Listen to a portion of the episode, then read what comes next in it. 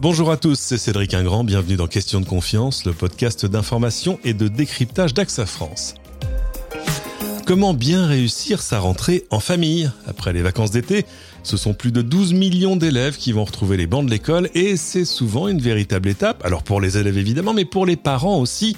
Et pour cause, remettre toute sa famille dans le rythme, faire le point sur les fournitures, penser aux inscriptions, aux activités, aux vaccins, aux assurances, eh ben c'est souvent un peu vertigineux. Pourtant, pas de panique, nous avons aujourd'hui l'aide d'une experte, une maman expérimentée, d'une tribu de quatre enfants qui va nous partager son expérience personnelle, ses conseils et puis peut-être quelques anecdotes pour une rentrée que l'on espère plus sereine. Bonjour Elodie Gossoin.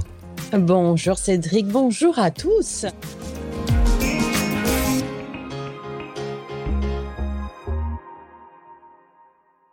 C'est un vrai plaisir de vous avoir avec nous. Alors, quatre oh, enfants. c'est gentil. Euh, on a souvent du mal à se projeter au-delà de deux. Trois, paraît-il, est l'idéal de la famille euh, française telle que les Français l'imaginent, mais ils vont rarement jusque-là. Donc on va voir comment ça s'organise. Est-ce que pour vous aussi la rentrée est un facteur de stress? Moi je disais que 30% des parents disent se, sentir angoissés par l'idée de la rentrée scolaire, alors qu'on pensait d'ailleurs que c'était plutôt d'abord un facteur de stress pour les enfants. Est-ce que vous, la rentrée est quelque chose qui vous inquiète ou en tout cas qui est vraiment sur votre écran radar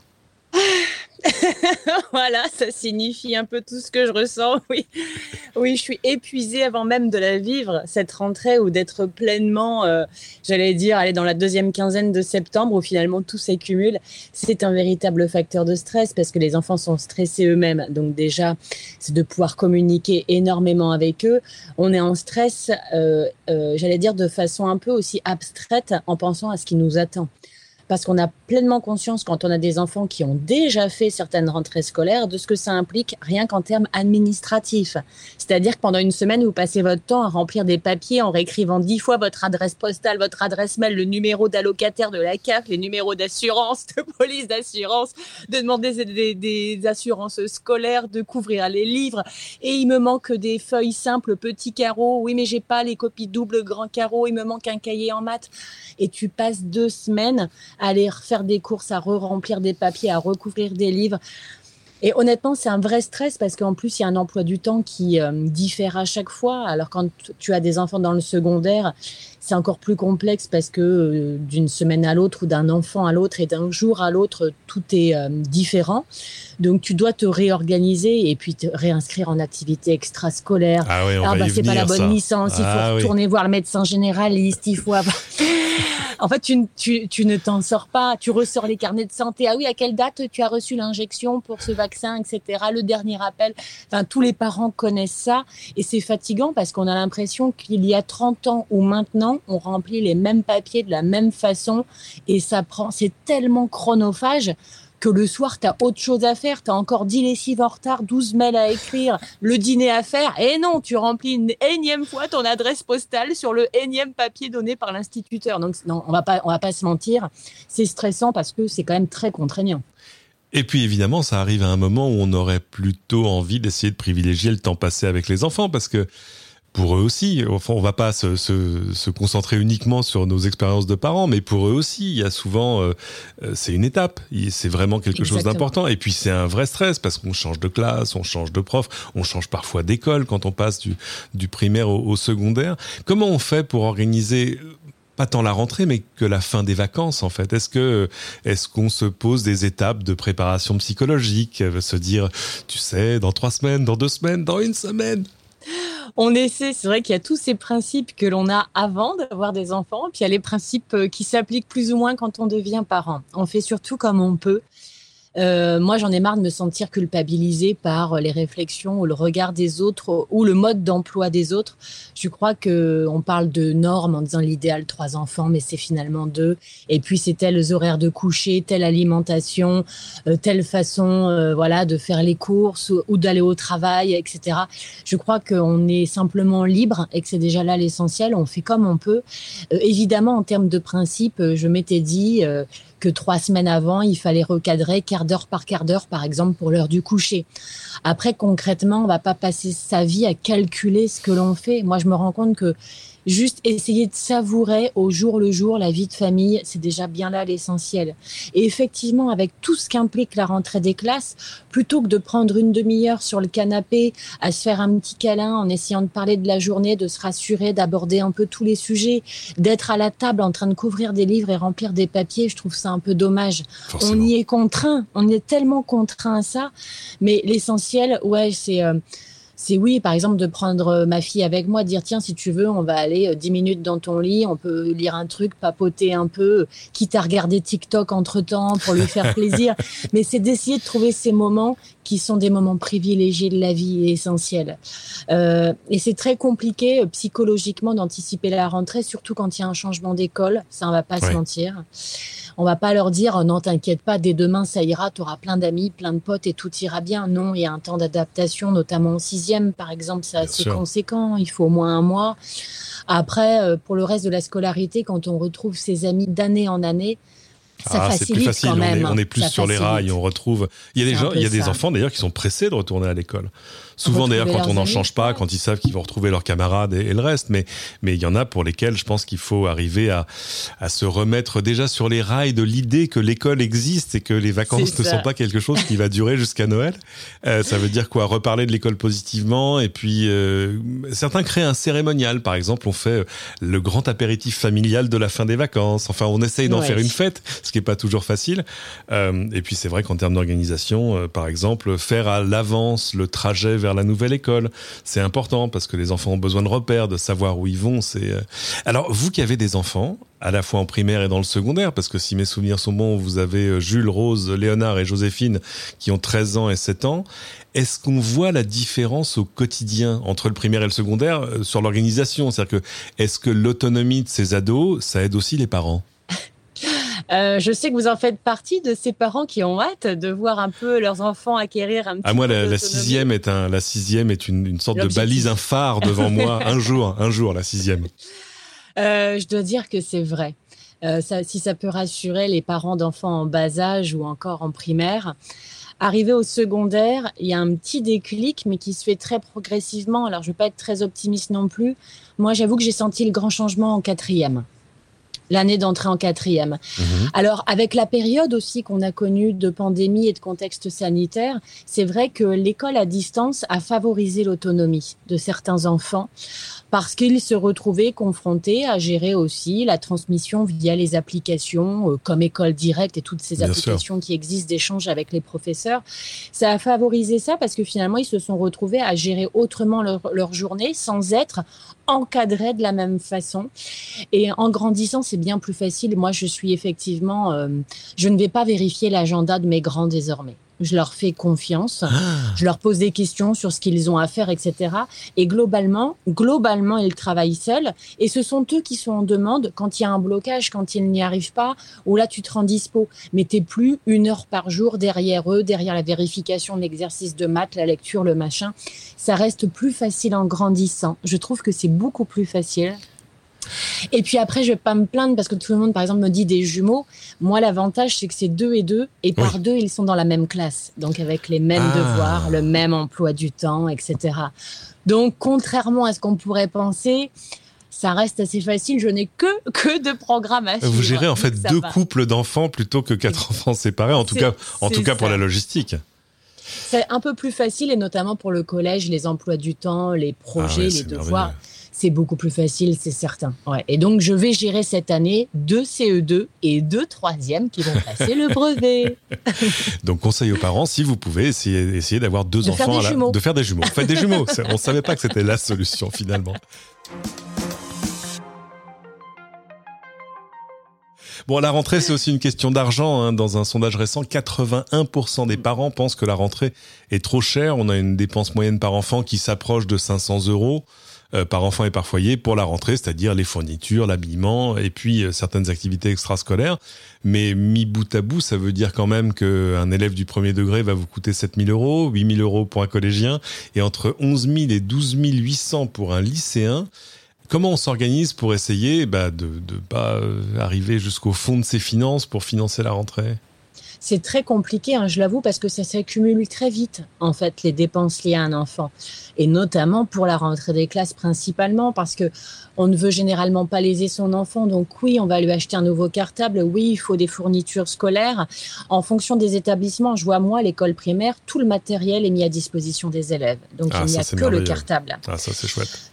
Euh, secondaire, c'est différent et je vois autour de moi, que ce soit ma filleule ou des amis ou les enfants d'amis, effectivement, arriver aux études supérieures, quand on voit déjà le loyer à prendre en charge pour trouver un logement, ah bah les déplacements supplémentaires, etc., c'est des choses, on le sait en ayant un enfant, mais en fonction de la vie qui se présente à ce moment-là, financièrement, euh, ça va très vite. Et puis, fonction évidemment du nombre d'enfants.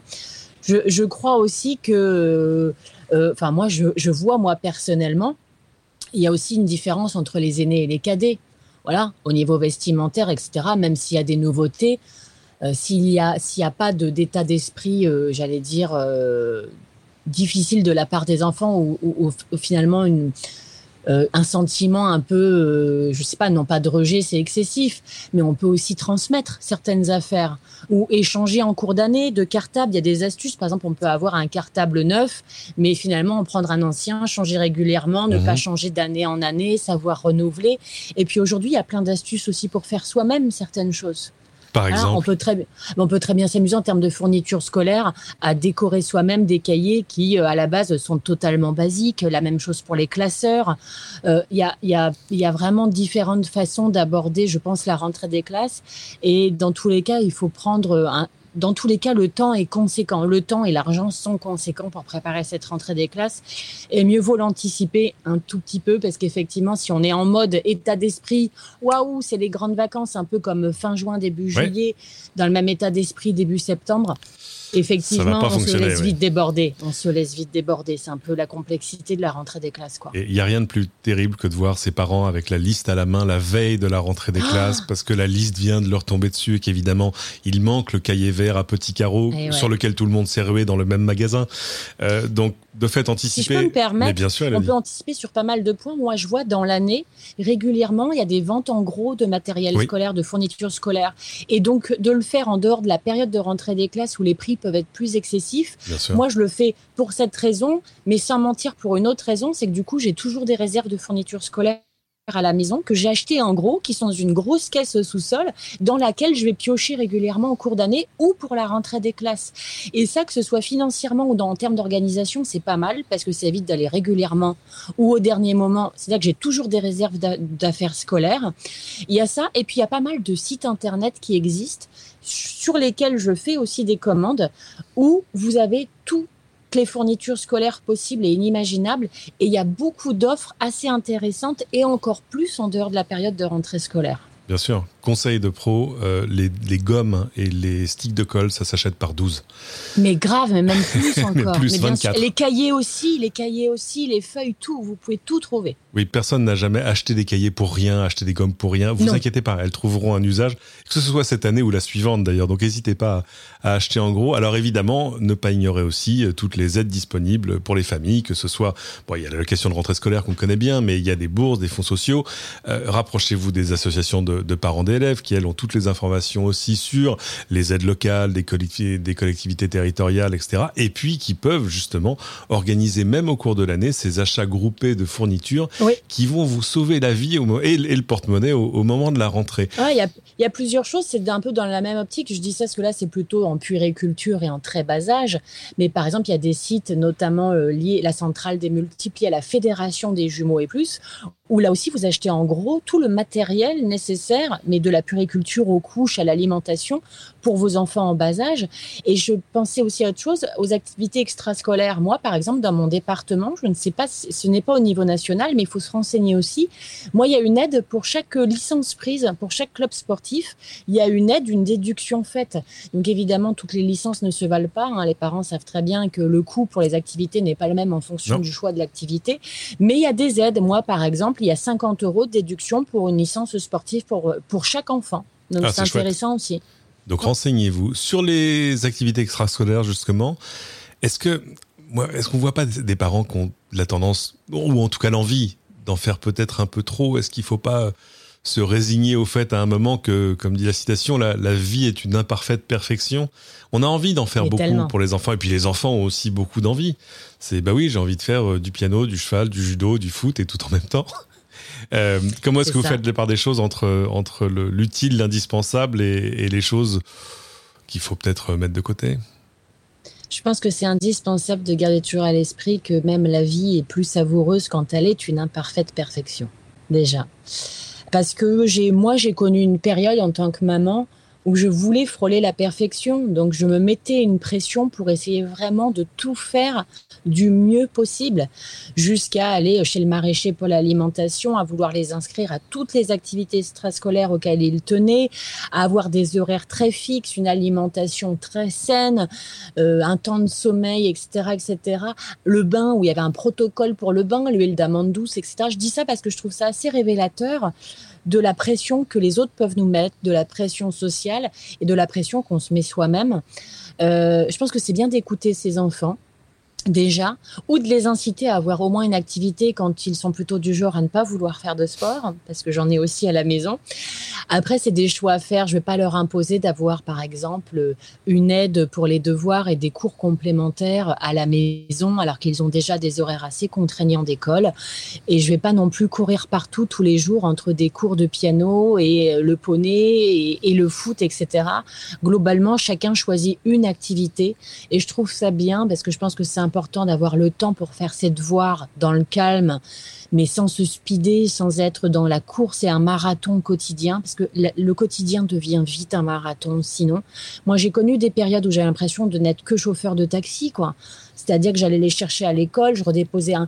Quand c'était pas le médecin, c'était emmener la grande au foot, et puis après à la natation, et puis aller rechercher l'autre tennis, etc. Euh, et quand tu te lèves à 4 heures et que tu as ta vie, en fait, est-ce qu'il reste du temps pour la vie de famille? C'est la vraie question. Parce que est-ce que c'est quand même pas plus sympa de faire un goûter tous ensemble, de faire les devoirs, de manger à table tous ensemble, sans écran? Enfin, il y a ce côté-là. C'est qu'est-ce que c'était de se poser la question qu'est-ce qu'on veut pour être heureux? Bah, C'est aussi d'être ensemble, de pouvoir partager. Et si tu n'es pas le futur Beethoven, bah, c'est pas grave, quoi. C'était un peu ça. Un peu ça, ouais. J'ai arrêté de vouloir être parfaite. Je, je me sens euh, bon, souvent trop imparfaite désormais, mais peut-être bien plus heureuse. Ouais.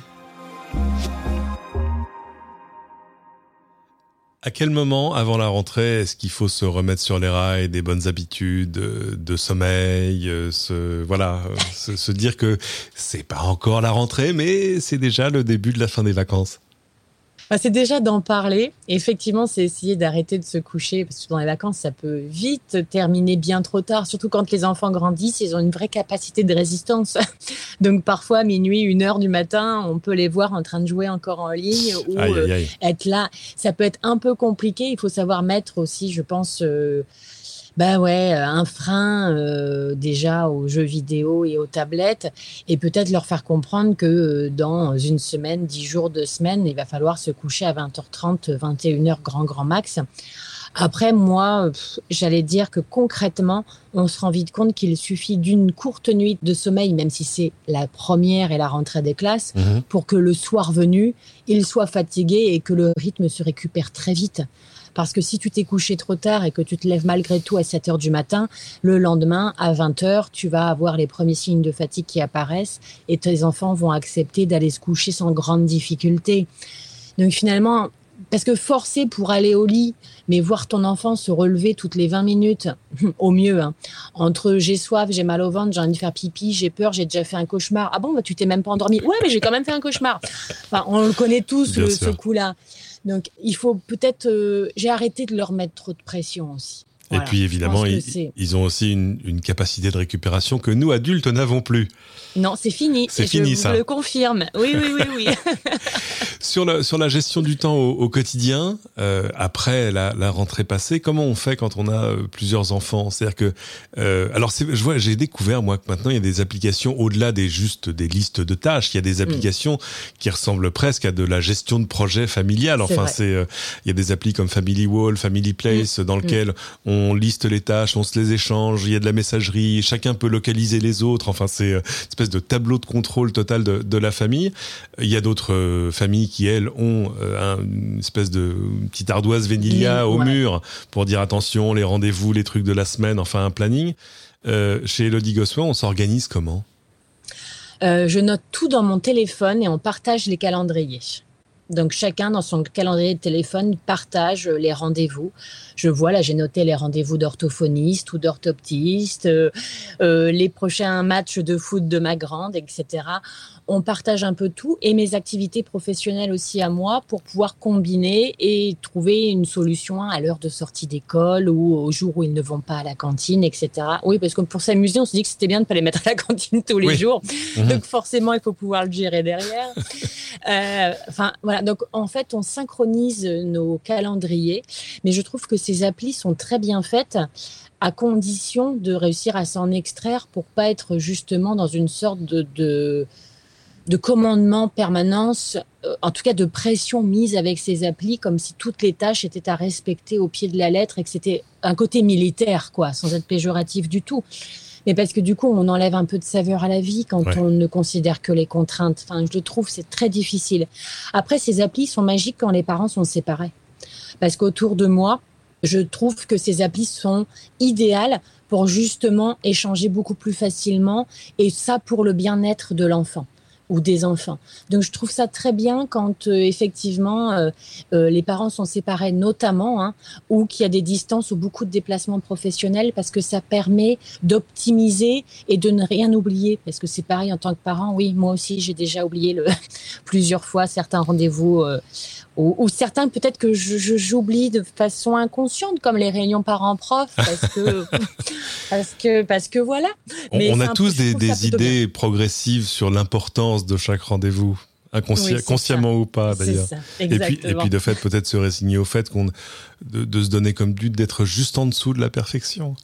Mm. C'est pas mal, en tout cas de faire de son mieux, mais de, de trouver les. C'est compliqué, je trouve, en tant que parent, de trouver l'équilibre entre savoir quel parent on est et non pas celui que les autres voudraient que l'on devienne. Ça, c'est déjà, je trouve, très compliqué. Parce que oui, même moi, à la base, dans le regard des autres, je voulais euh, être cette femme qui assure et au boulot et à la maison et en cuisine et qui ait le temps de faire le marché et sa séance de yoga pilate le soir. Bon, bah, c'est pas en fait c'est pas possible. Je fais pas de yoga pilate et je ne suis pas une mère parfaite. Et il y a plein de choses professionnelles d'opportunités professionnelles à côté desquelles je passe parce que je veux être à la maison. Enfin on fait tous des concessions mais c'est juste de trouver l'équilibre pour que ces concessions nous rendent heureux. Donc la rentrée des classes c'est un peu ça aussi. C'est tout le monde retrouve le chemin du travail quand on a eu la chance d'être en vacances auparavant en tant que parent et le chemin de l'école mais de se dire comment on vit tout ça en voyant le côté positif des choses et de se dire que l'école, c'est une chance, déjà, pour nos enfants d'y avoir accès. D'avoir un boulot, c'est une chance pour offrir un confort de vie à nos enfants. Et c'est d'essayer de faire les choses sans être dans la contrainte, en, fait, et de pouvoir euh, savourer euh, les choses telles qu'elles viennent. Dernière question, la question qui fâche. Et papa dans tout ça ben, J'ai la chance Est-ce qu'il porte son poids, papa? Ah, c'est un super papa. Et je, je sais en pleine conscience la chance que j'ai et que globalement, quand on arrive à trouver un équilibre, c'est parce qu'on a une épaule sur laquelle s'appuyer. Du coup, moi, le respect total que j'ai et l'hommage que je voudrais rendre, c'est aux familles monoparentales. Parce que là, je ne sais pas comment on gère une maison, un foyer, une famille et une activité professionnelle seule. Je ne sais pas. C'est-à-dire que moi, là, nous, si on se parle là, c'est parce que papa gère les quatre enfants à la maison et prépare aussi la rentrée. Si je peux retourner travailler le matin à 4 heures, c'est parce qu'il y, a papa qui est là pour les réveiller et leur faire le petit déjeuner. C'est-à-dire qu'en étant seul, je sais que moi, je ne pourrais pas travailler, mais donc ça implique aussi des concessions financières et un, cadre de vie que je ne pourrais plus leur apporter. Donc, euh, je crois effectivement que être deux, ce n'est pas trop. Et donc, à ceux qui sont seuls, je, je n'ai pas le chapeau de Geneviève de Fontenay, mais je, leur tire, je le leur tire vraiment avec une immense sincérité et beaucoup d'affection. Donc, conseil pratique, choisissez le ou la bonne partenaire et faites vos enfants par deux. Euh... un, peu, un, petit conseil aussi, c'est qu'au début, moi, j'avais, j'avais du mal à demander de l'aide, même à ma maman ou à ma uh-huh. sœur, alors qu'on vit dans le même village. Je ne voulais pas qu'ils aient une nourrice ou une babysitter de temps en temps à la maison. Et j'avais du mal à demander de l'aide parce que j'avais l'impression du coup de pas assurer en tant que mère, de devoir demander de l'aide, c'est qu'on n'y arrive pas. Et en fait, au contraire, il faut vraiment s'appuyer sur ceux qui vous aiment parce que parce qu'on ne me juge pas quand je n'y arrive pas ou que je suis en retard à l'école. Quand j'appelle ma mère dix minutes avant pour me dire, lui dire, maman, je suis dans les dans les bouchons, je serai pas à l'heure. Est-ce que tu peux y aller? Ah, Oui, cool. Je vais chercher mes petits enfants. Faut voir. Il y a toujours un côté positif à tout et, et Parfois, on a du mal à le voir, mais osons demander de l'aide parce que, y a, parce que voilà, la solidarité, il n'y a que ça pour s'en sortir dans la vie en général et surtout en tant que parent. Ouais. Eh ben, c'est sur ces bonnes paroles qu'on va se quitter. Merci beaucoup, Elodie Gossoin. Alors, évidemment, on vous retrouve chaque matin dans la matinale de RFM. Mais où peut-on vous retrouver en ligne? Votre réseau préféré, c'est Instagram, j'imagine? Ah, et Facebook aussi. C'est pas la même cible, c'est pas la même façon de communiquer. J'aime beaucoup Facebook, j'aime beaucoup Instagram. Et oui, évidemment, la radio, parce que c'est du direct aussi. Il n'y a pas de filtre et ça fait du bien de parler aux gens avec euh, spontanéité et de l'authenticité. On n'a pas besoin de mettre des filtres, justement, des filtres pour se lisser la peau, pour se parler. Parlons-nous tels que nous sommes et c'est important. C'est magique la radio. Dernière chose évidemment à garder sur son écran radar, l'assurance. Alors si vous êtes en train de vous dire flûte, j'ai pas géré l'assurance scolaire des enfants. Bon, à d'abord se rassurer, hein, pour l'essentiel, la base de la base de l'assurance, c'est-à-dire la responsabilité civile, elle est déjà euh, le plus souvent couverte dans votre assurance euh, habitation existante. Pour autant, bah, la rentrée est aussi l'occasion de faire le point sur votre assurance pour bien ou pour mieux couvrir vos proches. Euh, AXA, par exemple, vous propose bien sûr de souscrire une assurance scolaire, hein, qui est une assurance complémentaires aux garanties déjà proposées par l'assurance habitation. Et puis il y a aussi des, assurances plus spécifiques, par exemple si vous avez des enfants, des grands enfants, hein, ça vous concerne pas, Elodie, encore ni vous ni moi, euh, des grands enfants qui partent par exemple faire leurs études à l'étranger, il y a une nouvelle offre qui s'appelle Student Plus, qui est une assurance mais avec une complémentaire santé en plus. Et puis il est jamais trop tard pour s'assurer contre les accidents de la vie avec des formules comme ma protection accident. C'est ainsi que se termine cet épisode. Merci à tous de l'avoir suivi. Pensez évidemment à vous abonner à ce podcast si ce n'est déjà fait, à le partager avec vos amis, surtout s'ils se posent des questions sur leur rentrée à venir. Pensez enfin à venir déposer vos commentaires sur votre application de podcast préférée et à très bientôt pour une nouvelle question de confiance.